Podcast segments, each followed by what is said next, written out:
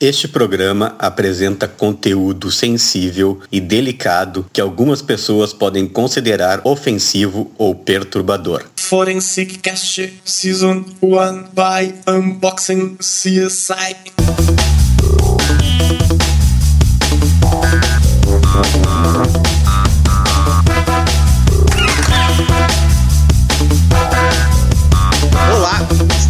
Começando o nono episódio de Forenscast, uma produção Unbox CSI. Eu sou o perito Eduardo Lima Silva Eu sou o perito Kleber Miller. e estamos aqui com a nossa convidada Marília da Costa Ribas. Tudo bom, Marília? Tudo bem?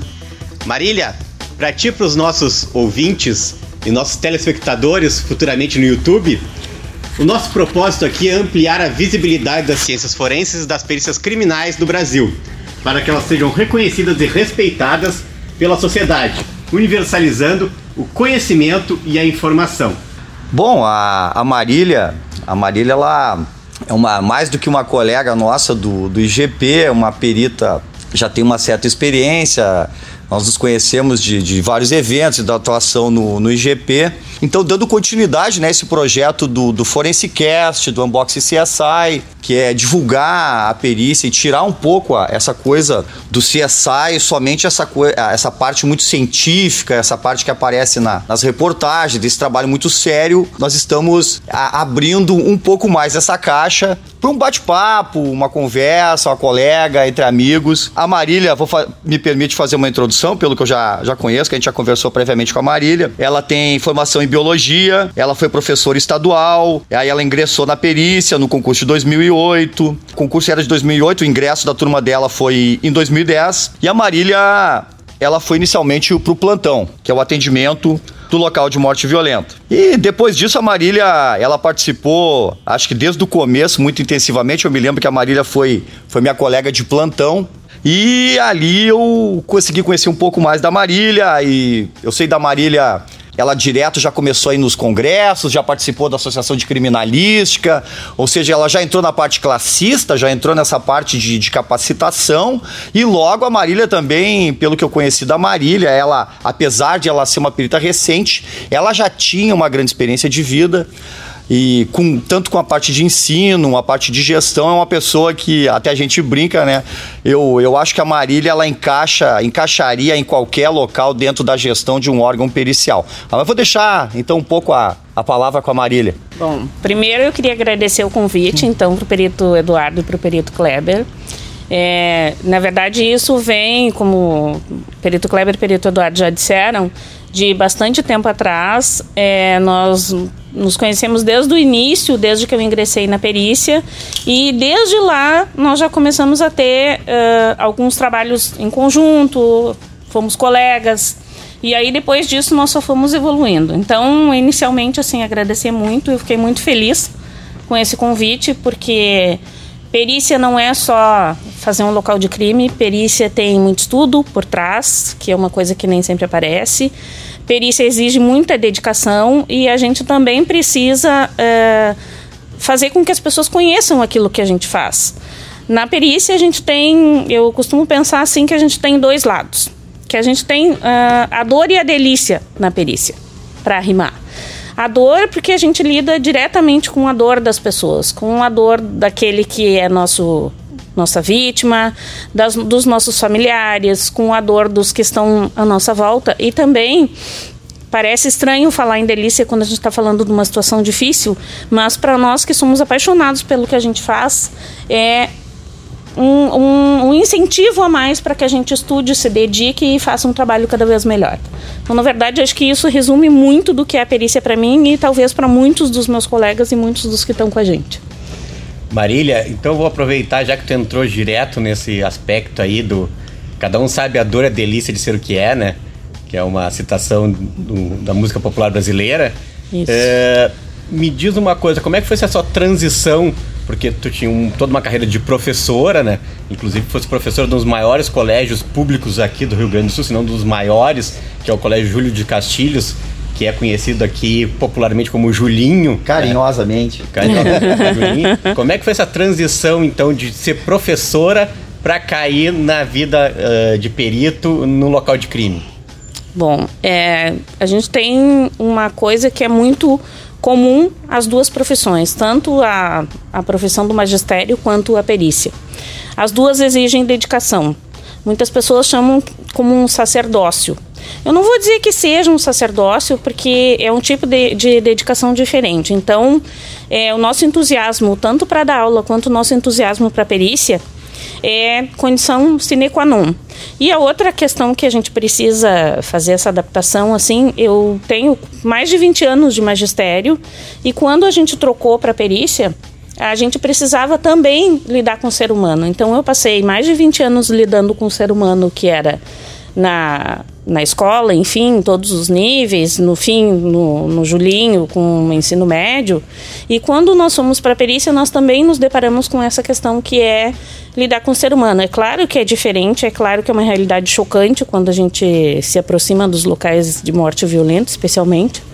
Mas é, eu acredito que o magistério me deu uma base para trabalhar na perícia. Então eu já tinha um conhecimento de serviço público, eu já tinha um conhecimento de gestão, eu já tinha um conhecimento de como é que funcionava a administração das coisas, e isso só acrescentou na perícia. E para minha sorte e também por um convite de vocês dois, eu tive a oportunidade de expandir isso, que foi trabalhar no ensino e treinamento da Secretaria de Segurança.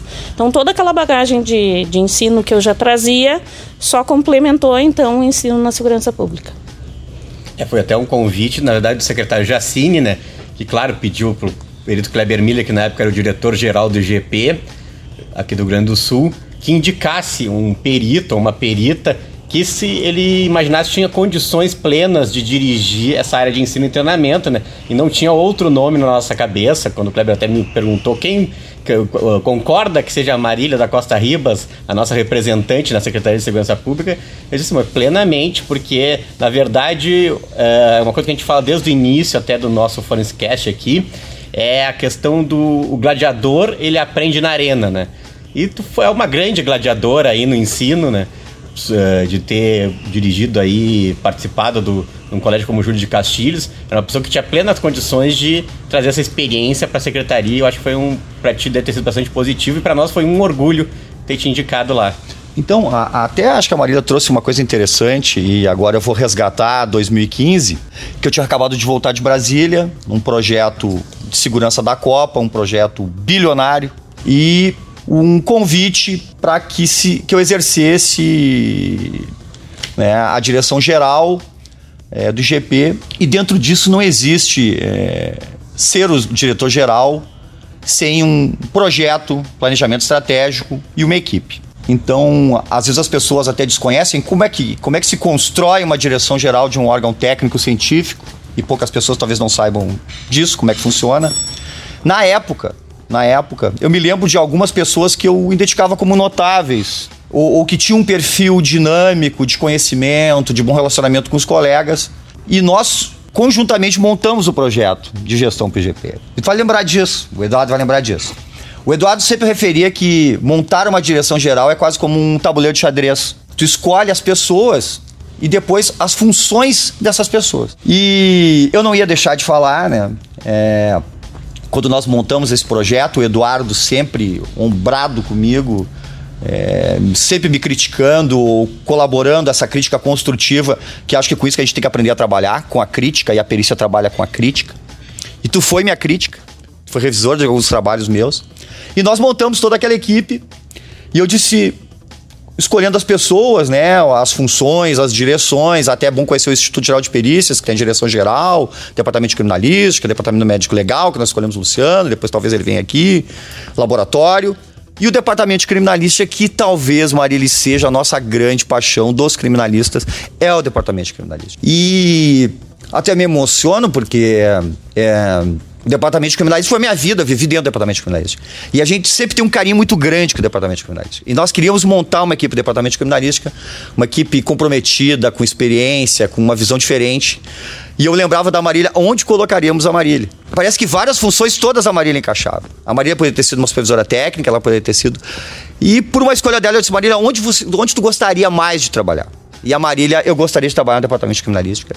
E eu gostaria de qualquer uma das funções do departamento de criminalística, ou na parte das perícias externas, ou na parte das perícias internas, e acabou que a Marília acabou sendo praticamente tudo isso durante dois anos. É, a Marília foi diretora das perícias externas, foi, foi vice-diretora do departamento de criminalística, e depois nós tínhamos que ter um representante da Secretaria de Segurança, a convite do secretário Jacine, por uma das funções que eu vejo que são das mais importantes dentro dos órgãos de segurança, que é a parte de capacitação. E aí nós tivemos a nossa perita criminalística Marília Ribas, a diretora de ensino da Secretaria de Segurança. Então, Marília, é, é muito mais do que só a tua carreira, em tudo isso que tu passou. E eu e Eduardo pensamos uma coisa e é uma pergunta que todo mundo gosta. E o pessoal que nos segue, né? Até os endereços, eu sou arroba perito, underline Miller, o Eduardo é o... Arroba ponto Eduardo no Instagram. Tá, perito.eduardo, arroba perito.eduardo. A Marília... É arroba MACR3003. É a... O pessoal me pergunta muito. E aí? Quero ser perito criminal, quero ser perita criminal. Vou pro plantão ou vou pro laboratório?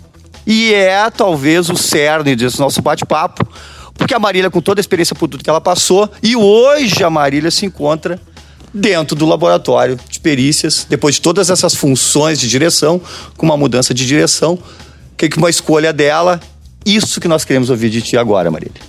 Bom, primeiro eu acho que eu sou devo agradecer por eu me acho uma pessoa abençoada porque eu tive muitas oportunidades nesses nove anos dentro do IGP.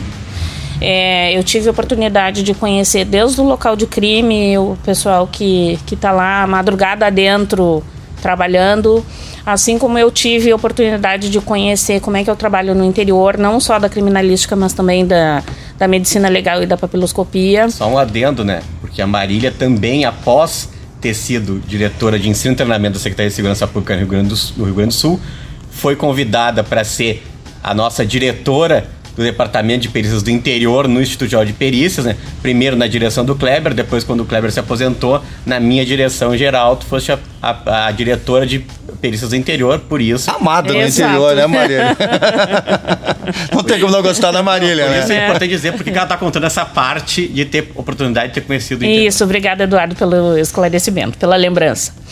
Na verdade, assim, como eu passei por esses vários, vários setores, várias direções, é, pela gestão e também pela atuação direta na perícia, eu acho bem importante porque eu tive a oportunidade de ver vários lados. Não só aquele lado da criminalística do local de morte, mas também o que, que acontece por trás disso. E atualmente eu estou no laboratório de perícias, é, por escolha, também porque eu achei que era uma oportunidade de vivenciar um trabalho diferente dentro da perícia e eu não tinha essa experiência. Está sendo muito interessante porque eu estou observando Hoje, a perícia é do lado daquilo que é coletado no local, daqueles vestígios que são encaminhados pela gente, não só coletados pelos colegas, mas também alguns recolhimentos da, da Polícia Civil, da Brigada Militar.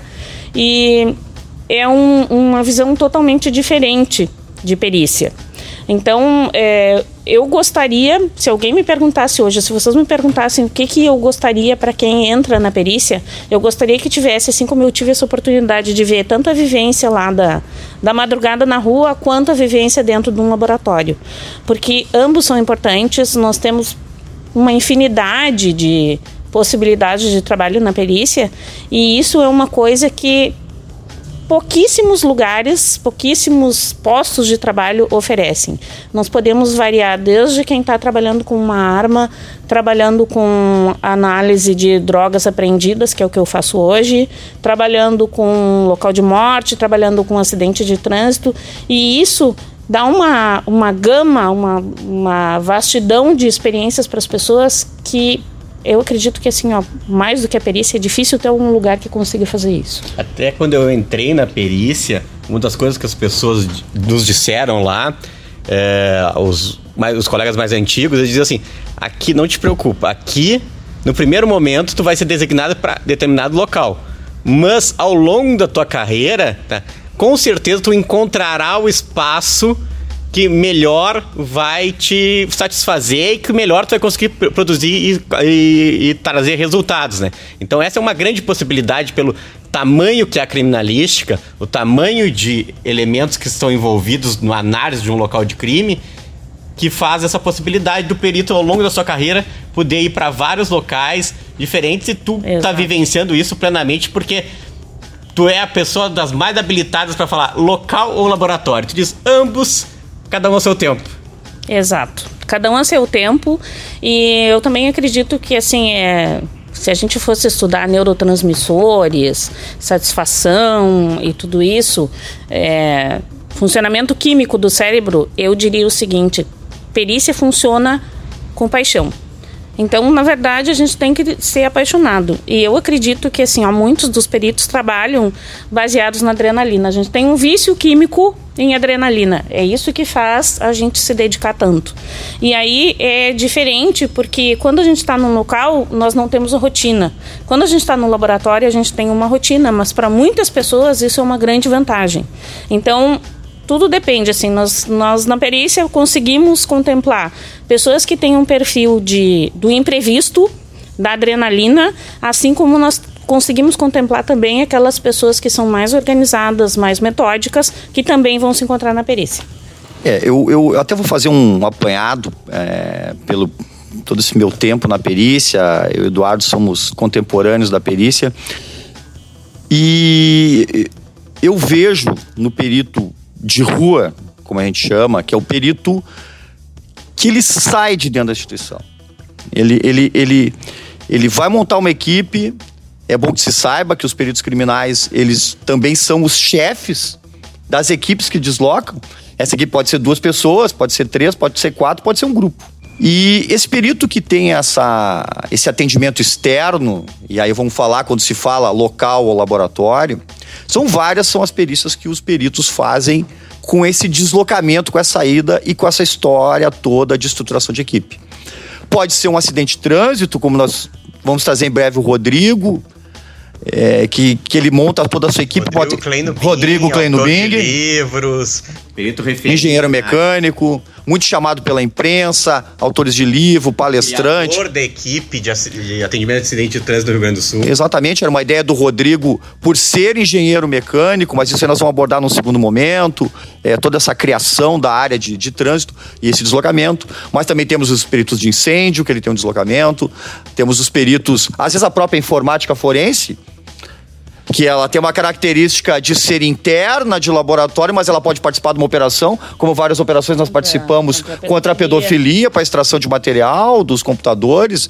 Então o perito ele pode ter também essa coisa dicotômica. Ao mesmo tempo ele ser de laboratório e de local, ou seja, a complexidade da perícia e essa multidisciplinaridade da perícia é muito grande. E então, a- o perito que tem o perfil de local, que eu diria a pessoa que gostaria, vou escolher, ele tem que ter o espírito atencioso, porque as coisas que te dispersam a atenção num local, na rua, são muito grandes. Desde a imprensa, o isolamento não, não, não adequado, e aqui ressaltar sempre a campanha que nós temos: preserva o local de crime, não entra na cena de crime. Às vezes a gente até brinca, não come na cena de crime, não fuma na cena do crime. E o perito chega e todo aquele ambiente, o isolamento, tudo aquilo, a família chorando, o, o sangue, tudo aquilo que a mente despreparada ela pode se, se perder naquilo. E o perito de laboratório, via de regra, ele é demandado por coisas rotineiras. Um exemplo, armas. As pessoas vão lá, recebem as armas, fazem todos aqueles exames das armas. No laboratório, deve- vocês devem receber quantidades absurdas de drogas das mais distintas. Né, que são as drogas brutas que nós chamamos, mas também os exames que são os toxicológicos, também a, a- a- aí a droga dentro do, do sangue. Ou seja, os perfis, às vezes, hoje até para mim, por te conhecer, Marília, te imaginar dentro do laboratório, mas aí tu vê é, é essa coisa que eu sempre enxerguei em ti da que eu acho que as pessoas que estão ouvindo, que eu acho que é um, é um para as carreiras, para as profissões, a tua adaptabilidade a, a- a novas situações, ela, ela é uma grande qualidade de um profissional. Então, nessa coisa do local de crime e, e laboratório, eu acho que isso é uma coisa bacana da gente discutir e abrir, tirar isso dentro da caixa. Então, Eduardo, Não, na verdade, como tu falou, a adaptabilidade da Marília. Como é que foi se adaptar ao local de morte violenta? Como é que foi o teu primeiro local de morte violenta?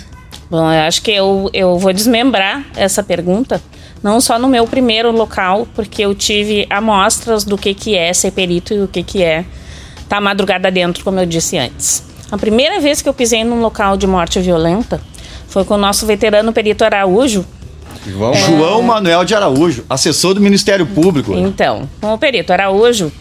E quando nós chegamos nesse local, esse primeiro local nós íamos só observar, eu e uma colega, né, uma dupla um local na região metropolitana de Porto Alegre. E a primeira coisa que eu me deparei nesse local, na verdade nós todos que estávamos lá, foi que tinha um cachorro, assim, um pitbull tamanho duplo.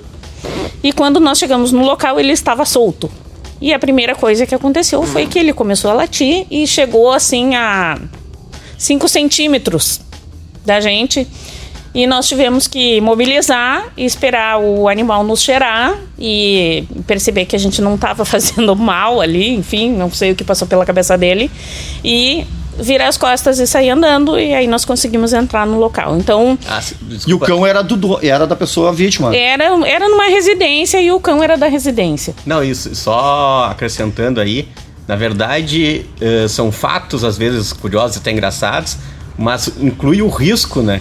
se está no Sim. local, né? Porque um, o pitbull não é um animal simples de lidar, né? Não é um, não é um cãozinho vira-lata. É, não é um pet. Não é só um pet. E, e, o Eduardo levantou uma coisa muito importante e, e que as pessoas desconhecem. E por que o risco de vida dos peritos? Por que os peritos recebem risco de vida?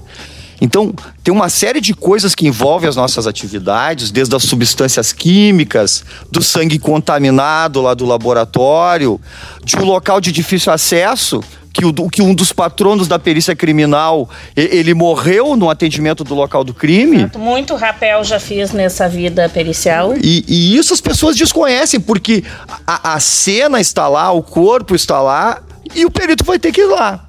Mas, Marília, então, e mas, aí o Pitbull? Mas continuando. Então, esse foi o primeiro local. Então, eu esperava que o meu impacto inicial fosse de ver uma vítima de, de homicídio, sangue, projetis e tudo mais. E, na verdade, antes mesmo de ser impactada pela cena que nós fomos lá atender um homicídio, é, foi essa cena do cachorro. Então, essa foi a primeira vez que eu pisei num local de crime. É, em, ainda em treinamento. Meu primeiro local de atendimento efetivo foi com a perita Cristiane Marzotto, que era minha veterana, estava me orientando no nossa nesse local, né, exato, presidente da nossa atualmente vice, já foi nossa, ah, vice-presidente da né? nossa associação, enfim, com histórico na nossa associação. E nesse local, então, eu lembro que tinha sido um homicídio e a gente tem uma visão quando começa esse trabalho que vai chegar lá e vai enxergar toda a cena e saber o que aconteceu, onde estava o agressor, como caiu a vítima e tudo mais. E na verdade, nós nos deparamos com uma cena que parece simples, parecia simples, era um homicídio na rua, então eu não precisava analisar a casa, nem a residência, nem onde é que estava a vítima, a não ser o entorno da via pública. Mas na verdade se tornou bem complicado. Então aí foi quando eu tive realmente o contato de quão difícil é analisar uma cena de crime. E o meu segundo local de atendimento, ainda com um veterano me orientando, foi um dos locais que eu acho que mais me impactou nessa vida pericial, Primeiro, porque eu estava iniciando, e segundo, porque foi uma um tipo de local de morte violenta que nós costumamos caracterizar como sendo muito difícil, porque era uma morte por precipitação. Precipitação, sempre. Então, os locais de morte por precipitação exigem uma dedicação extra do perito. Explica bem. Explica a precipitação. Vamos explicar o que, que aconteceu que nesse que é, caso não, especificamente. Que é, é uma morte precipitação, então, por exemplo, pode ser tanto um acidente, quanto um homicídio, quanto um suicídio. Uma pessoa, por exemplo, que pula de um prédio ou tentando cai. se suicidar, ou cai por um acidente, cai de uma sacada, ou mesmo não só de um prédio, pode ser de um, de um penhasco. Precipitação, então, é uma morte causada por uma queda, acidental ou não. Nesse caso, quando a gente analisa uma cena de, de morte por precipitação, né? Neste caso, era um, um, dificilmente nós conseguiríamos ter todos os detalhes, porque nesse caso que nós fomos atender, a vítima havia caído em cima de uma árvore, ou seja, modificou tudo o que nós tínhamos de condições de analisar a dinâmica daquele fato. E também me chamou a atenção porque eu costumava Era, acompanhar. era um, num lugar urba, urbano? Um mas- local público, é, é, na verdade, um prédio residencial em Porto Alegre, numa zona nobre, né? Coisa que, que dificulta, porque nós temos um apelo muito midiático nesse caso. É, O corpo fica exposto? o Menor. corpo está exposto, E é era de uma- na- no jardim do prédio, no jardim do prédio. E o que que dificultou mais ainda? Era um senhor, já de idade bastante avançada, em que eu dizia assim: ver um, um vozinho num óbito tão difícil de se, se fazer o levantamento, de se fazer os exames periciais, é uma coisa que comove as pessoas. E quando a gente está iniciando na vida pericial, a gente não tem toda uma bagagem de atendimento para que a gente consiga fazer o nosso trabalho, vamos dizer assim, fazendo uma análise mais objetiva dos fatos. E isso me comoveu. Então, porque para mim era como se tivesse o meu avô naquela cena.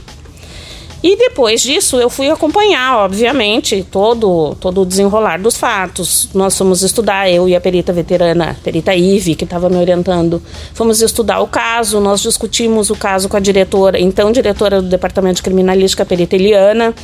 Eliana que- Sarres Pessoa. Que nos ajudou.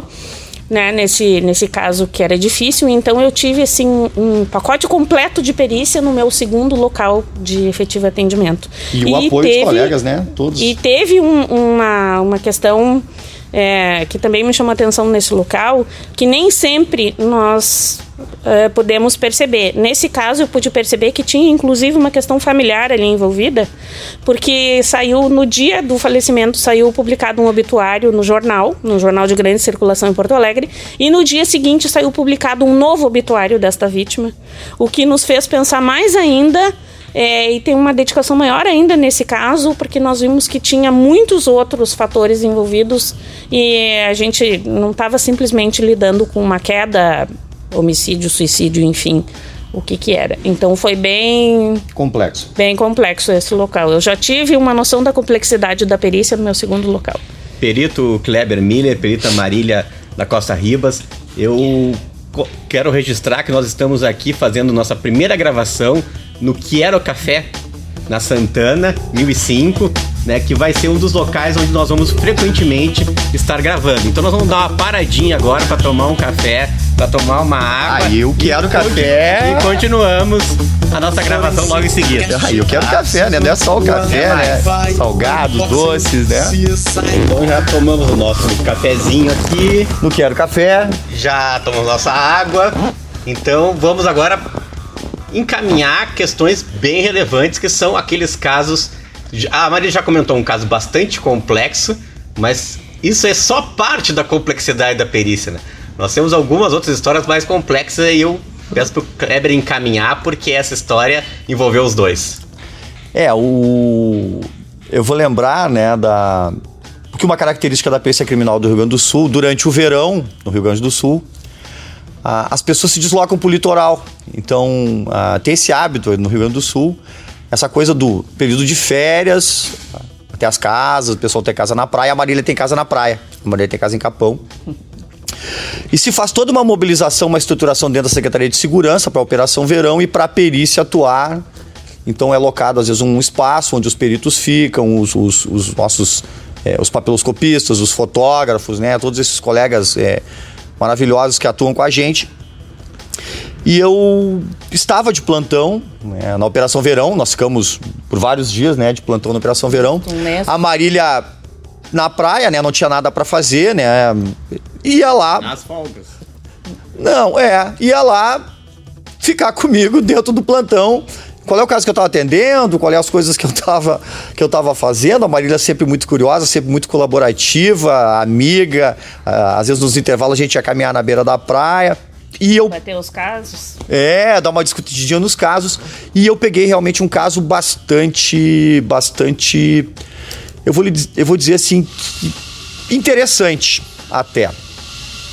O, o caso se resumia em um filho que teria roubado uma caminhonete, uma caminhonete, uma caminhonete dessas grandes, e teria ido num, num- em um prostíbulo ali na, na, na região, estava com uma, uma, uma, menina ali acompanhando. Se eu não me engano, o veículo era roubado, furtado do próprio pai, furtado do próprio pai.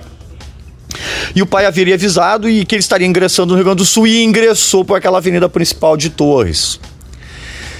E próximo ao quartel da Brigada Militar, no momento em que estava ocorrendo a troca da guarda, a troca da, da, da Brigada Militar, isso aí o dia já está amanhecendo, se eu não me engano, isso aí era uma.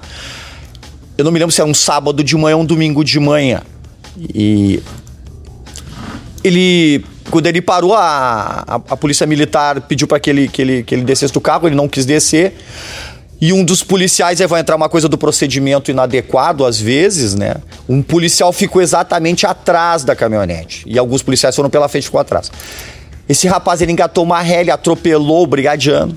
O brigadiano caiu, o brigadiano no Rio Grande do Sul são os policiais. Só pra esclarecer, né? O policial militar no Rio Grande do Sul é o que nós chamamos de brigadiano. É, eu acho que é o único estado em que a polícia militar ela tem o nome de brigada militar. Então, quando nós falamos brigadiano ou policial militar, esse policial militar.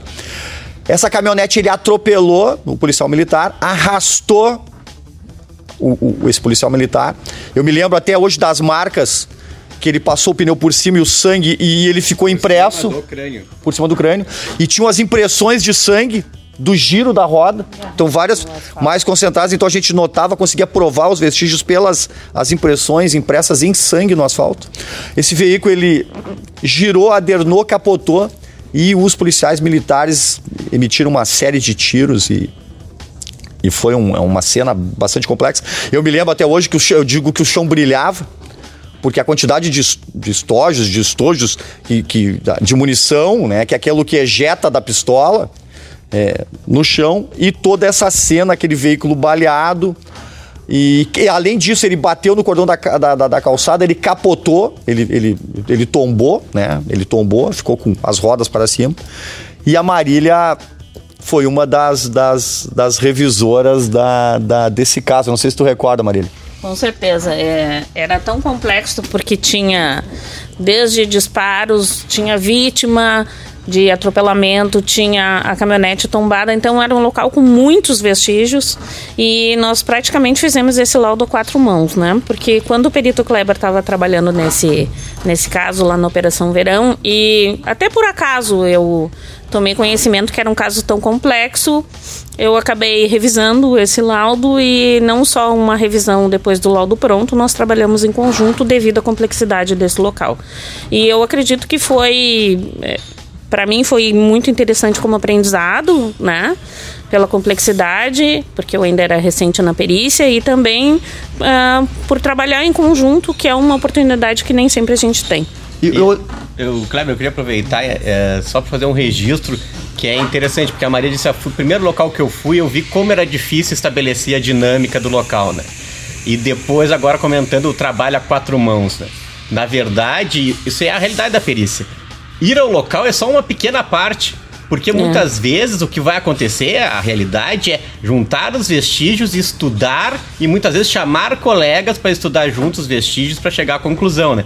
Por isso que muitas vezes o perito no local de crime não pode dizer, ah, o que, que o senhor acha que aconteceu? Não acho nada. Eu, a única coisa que eu achei é que foram vestígios. Opinião eu vou emitindo quando sair o laudo. Exato. Tudo depende de uma análise bem detalhada, bem demorada e que no local, depois que nós fazemos todo um atendimento, nós ainda precisamos sentar, analisar as fotografias, analisar anotações e é impossível responder num local exatamente o que aconteceu sem poder ter uma tranquilidade de refletir sobre isso. Eu até vou dizer, Marília, que não foi minha revisora. Com certeza tu não foi revisora do meu trabalho. Tu foi uma correlatora desse nosso trabalho. Então isso é importante que as pessoas saibam que os peritos, independente do, do nível que esteja, e eu me considero até pelo tempo e pela experiência, um perito experiente, e o quanto a Marília contribuiu nesse, nesse trabalho, mesmo sendo uma perita nova. E eu vou lembrar, Marília, uma coisa que aconteceu no local, e agora eu, eu, eu, eu, me recordo como se fosse ontem, isso aí deve remontar a 2013, alguma coisa assim. Isso. Que o, quando eu cheguei, o coronel já chegou me dizendo uma série de coisas. E como o local estava muito bem isolado, eu pedi pro coronel, coronel, depois a gente conversa. Eu, eu gostaria que o local falasse. Eu queria olhar o local, ver essas coisas do, do local e, e deixar que os vestígios falassem. Então aquela coisa dos a- aonde estavam a grande maioria dos estojos, onde é que poderiam estar os policiais que atiraram, a posição que estariam os atiradores, ou seja, eu podia notar que pela, pela posição das munições que foram atiradas de várias posições, o ponto de parada do veículo, a- a- aquela marca de, de, de derrapada do veículo. Então foi um local muito, muito interessante e teve uma continuidade. Esse local teve uma continuidade e isso é a característica da perícia. Eu me lembro que eu fiquei, se eu não me engano, três, quatro horas no local, é, já era dia, eu fiquei né, muito tempo nessa cena de crime. Isso é uma coisa que também que as pessoas têm que entender. É, o local tem uma hora para começar e não tem uma hora para terminar o atendimento do local. Nas condições ideais, quem, quem dera, né? Que a gente pudesse ficar. Que diz assim: ó, quanto mais tempo o período fica no local, menos tempo ele vai ficar relatando porque assim ele fez um levantamento mais adequado, os desenhos, os croquis, as medidas, então tem toda uma série de complexidades nesse local que é um, eu até estava procurando, não deu tempo de trazer esse local talvez depois para a gente discutir. Mas o que, que aconteceu? A nossa equipe saindo de Torres e retornando para nossa base em Capão. registrar que Torres fica na fronteira nordeste do Rio Grande do Sul com Santa Catarina, né? Então, de, de- passou de Torres, logo em seguida já está em Santa Catarina. É, tanto que o Rio Mampituba, né, que divide o Rio Grande do Sul com Santa Catarina, os nossos irmãos maravilhosos de Santa Catarina, nós temos vários colegas, e a nossa equipe retornando em direção ao sul por uma estrada que é chamada Estrada do Mar. E perto de Capão e Atlântida, e esse dia ainda tinha uma outra coisa muito interessante, é, que era o dia que os adolescentes estavam fazendo vestibular. E aí vem essas coisas que acontecem na perícia, essas histórias e que a gente vai contar muito aqui no, no unboxing CSI e no Forense Cast. Que a nossa equipe saiu da cena, a equipe cansada, com fome, e nós. Não, e como nós dormíamos em Capão, é, nós já tínhamos dentro uma estrutura quase que de um, uma residência, né, Marília? É, Alojamento. Um alojamento. Tem um local onde o perito dorme, tem toda essa coisa da cozinha e tudo. Isso aí é nossos bastidores. Mas vamos passar num postinho de, de gasolina pra gente tomar só um café, comer um pão de queijo e retornar pro local. Eu não sei até hoje, isso aí a gente nunca vai saber, que são coisas do destino. Essa nossa parada talvez tenha salvado a vida da nossa equipe. E digo isso com pensando até fisicamente, uma questão de tempo, porque a gente parou talvez cinco minutos, dez minutos, não foi muito tempo de pegar um café e voltar, que todo mundo cansado, querendo voltar para dormir. E a Estrada do Mar tem uma característica que Atlântida, Capão da Canoa, que é essa região, tem muita festa, muita festa adolescente, o pessoal bebe muito. E uma coisa que acontece no verão, esses pais irresponsáveis que deixam o filho pegar o carro e sair para dirigir, às vezes até sem carteira, eram dois rapazes que tinham bebido em Atlântida ou Capão, uma festa, a gente sabe. E em alta velocidade na estrada do mar, que são vias que se cruzam, colidiu de. Ele primeiro ele bateu num veículo que estava logo à frente, em alta velocidade. Ele bateu na traseira esquerda, jogando um casal pro acostamento. E com essa colisão na traseira, ele desviou para a esquerda e colidiu de frente com uma família que estava levando o filho para fazer o vestibular em Porto Alegre. E nós chegamos assim, a questão de, de segundos, minutos que tinha acontecido o acidente. Poderia ter sido acontecido com a nossa equipe. Talvez aí a mão do Papai do Céu que nos tirou para tomar o café. E nisso a, eu, eu, eu faço questão de lembrar, e esse caso para mim ele é muito, muito importante. E depois também aconteceu outra coisa: o local foi desmanchado. Que é um local que depois cinco pessoas morreram, Eduardo. É, é uma característica daquela via, né? Que é uma via de trânsito muito intensa nessa época do verão, né? E é uma via não duplicada, ela tem simplesmente uma mão de ida e uma mão de volta, né? Então, muitas vezes, até por uma questão do código de legislação, né? Esse tipo de via tem que ser desobstruída, né? Por, por, por esse tipo de coisa. Há uma legislação que prevê essa possibilidade, né? E claro, para nós peritos é ruim. É ruim e, e, assim, até nesse caso, as pessoas que seriam responsabilizadas acabaram morrendo. Se eu não me recordo, não me lembro exatamente, mas se eu não me engano, morreram cinco pessoas. Eu acho que morreram os dois jovens que estavam irresponsavelmente alcoolizados, dirigindo em alta velocidade. E uma, uma família de inocentes com um filho que teria uma vida maravilhosa, e tentando prestar o vestibular e aquilo acabou que os, os, os, que seriam os culpados acabaram é, morrendo na cena. E eu me recordo que a gente filmou, fotografou mesmo o local sendo desmanchado. E isso é uma. É, é, então eu me lembro sempre desse local, né, Marília? E por essa série de coisas que nos conectam e de tantas características ricas, né? E, e às vezes até cruéis da atividade que nós, peritos criminais, exercemos. Exato. Lembrando que, que esse local é, anterior, né, o local em Torres, é, quando acabou e a equipe precisou fazer uma breve parada, talvez realmente tenha salvado a vida da nossa equipe, mas diariamente, quando os nossos peritos estão em atendimento, seja em atendimento externo, seja em atendimento interno, nós corremos muitos riscos.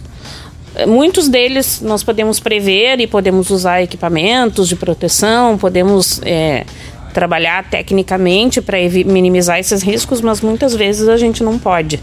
Então, é, perícia tem tanto de análise, de reflexão, de, de técnica científica, como também uh, questões que a gente às vezes até relega um pouco, mas é bom lembrar que porque dentro da complexidade da perícia nós também temos esses riscos.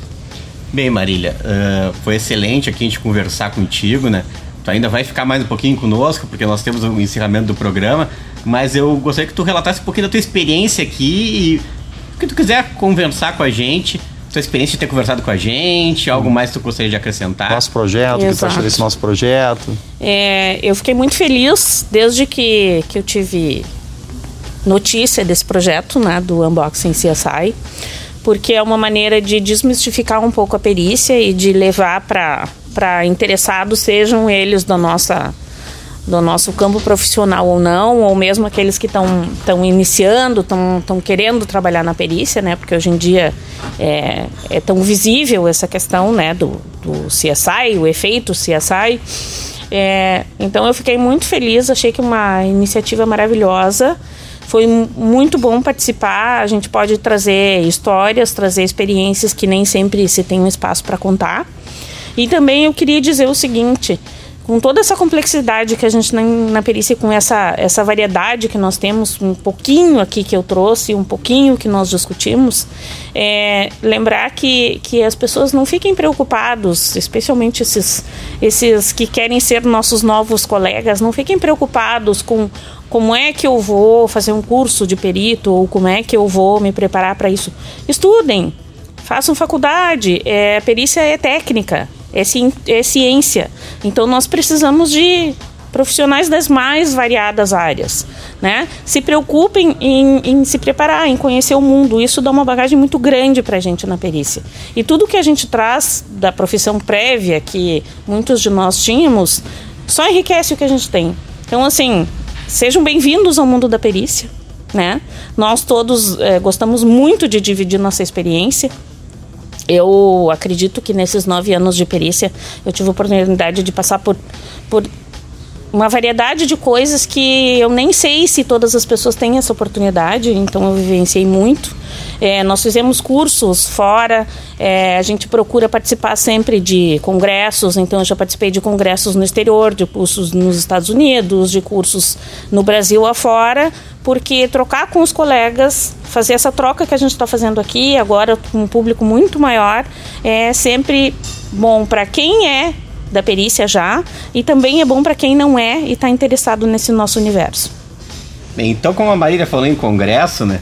Eu queria fazer o nosso convite que nós fazemos em todos os nossos uh, Forescasts, que é participar, eu acho que a Maria deve até estar tá escrita, participar do nosso Congresso Nacional de Perícia Criminal, né, uh, Congresso Nacional Online de Perícia Criminal, que se acessa pelo site cnpc.institutoexito.net.br. O Kleber quer que eu diga que é C de Charlie, N de November, C de Charlie, não, C de Charlie não, P de Papa, Papa. e C de Charlie, que é o, o código de rádio, né? Então, cnpc.institutoexito.net.br que é realizado pelo Instituto Êxito, que é levado anualmente ao ar, né? Vai inscrições até 8 de julho. Então nós temos lá uh, 12, na verdade 13 palestras sobre serial killers, sobre feminicídio, sobre balística, sobre DNA em, em, crimes sexuais, sobre entomologia forense, sobre estilística forense, delitos econômicos, cadeia de custódia, vestígios biológicos, Marília, identificação veicular com Kleber Miller, acidentes de trabalho com vítima fatal, furto de energia e exames médicos legais em lesões causadas por energia. E também quem se inscrever agora, já imediatamente, quem se inscreve imediatamente, recebe já oito palestras que já estão lá disponíveis, sendo uma palestra do Kleber Miller sobre o caso Odilane Oglione, a mãe do menino Bernardo, homicídio ou suicídio, e uma palestra minha falando sobre grafoscopia. Então esse convite nós deixamos sempre.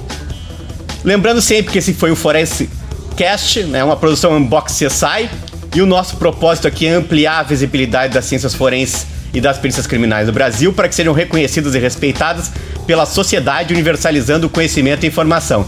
Essa foi a nossa convidada Maria da Costa Ribas. Eu sou o perito criminal Eduardo Lima Silva. E eu sou o perito criminal Kleber Miller do Rio Grande do Sul. Até a próxima. Muito obrigado, foi muito legal. bom demais, bom demais. Forensic Cash Season 1 by Unboxing CSI